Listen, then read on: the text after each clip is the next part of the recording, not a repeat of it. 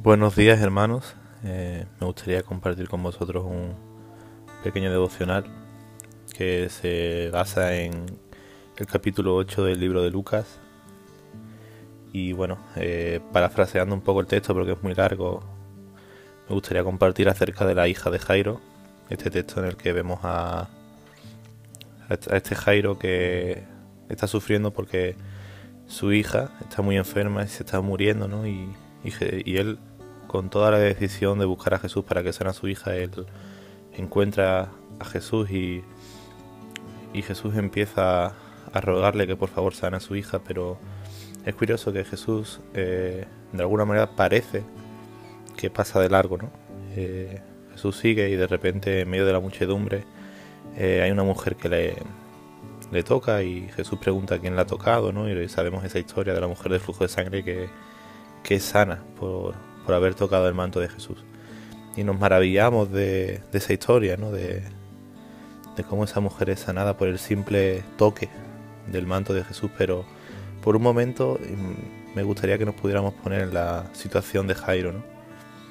Un hombre desesperado ante la posible muerte de su hija, un hombre que está casi agonizando de dolor por ver cómo aquello que más ama está a punto de desaparecer y sin embargo Jesús pasa de largo y se centra en el milagro o parece que está más enfocado en, en sanar a otras personas o en otras circunstancias, ¿no? ¿Cómo se podría sentir ese hombre al ver que está rogándole a Jesús un milagro, pero el milagro le sucede a otra persona? Y yo creo que a veces también en nuestra vida podemos sentirnos un poco como este Jairo, ¿no?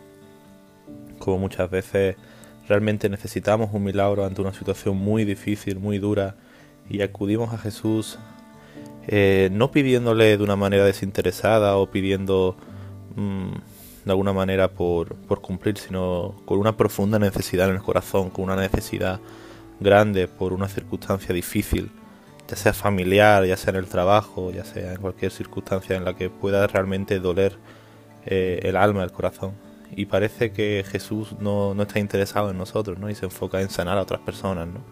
Y de alguna manera eh, nos quedamos atónitos al ver cómo realmente en medio de nuestra necesidad vemos el milagro en, en otras personas, pero no en nosotros.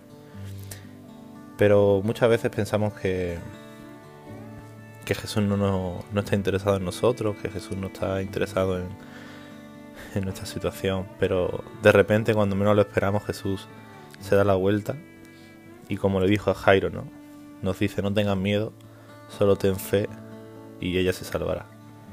Quizás a lo mejor no, no estamos esperando que se salve nuestra hija, aunque en el contexto realmente Jesús lo que está hablando no es que se salvará, ¿no? sino que se sanará, sanará su cuerpo y sanará su alma y su espíritu.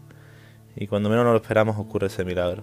Por eso me gustaría invitarte a que en medio de este día en el que quizá a lo mejor realmente puedas vivir una situación difícil, una, situ una situación agónica, una situación en la que realmente necesitamos que Jesús obre poderosamente en nuestra vida.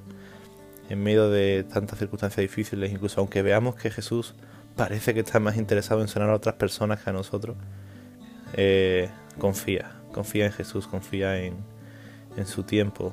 Recuerda que Jesús no tiene reloj, reloj eh, Jesús no, no está con su reloj esperando a 15 minutos, a 10 minutos, a 5 minutos, a una hora, sino que Jesús en su momento, en su tiempo, su tiempo perfecto, un tiempo que no es nuestro tiempo, un tiempo diferente al que nosotros podemos concebir, es en ese momento en el que cuando menos lo esperamos Jesús obra el milagro. Y la única situación en la que podemos estar seguros es en el saber que teniendo fe solamente confiando en Jesús, nuestro miedo, nuestro temor se va y en medio de esta circunstancia difícil, Jesús llega para sanar y salvar nuestra vida. Que tengas un día increíble y que el Señor pueda manifestarse en todo lo que hagas.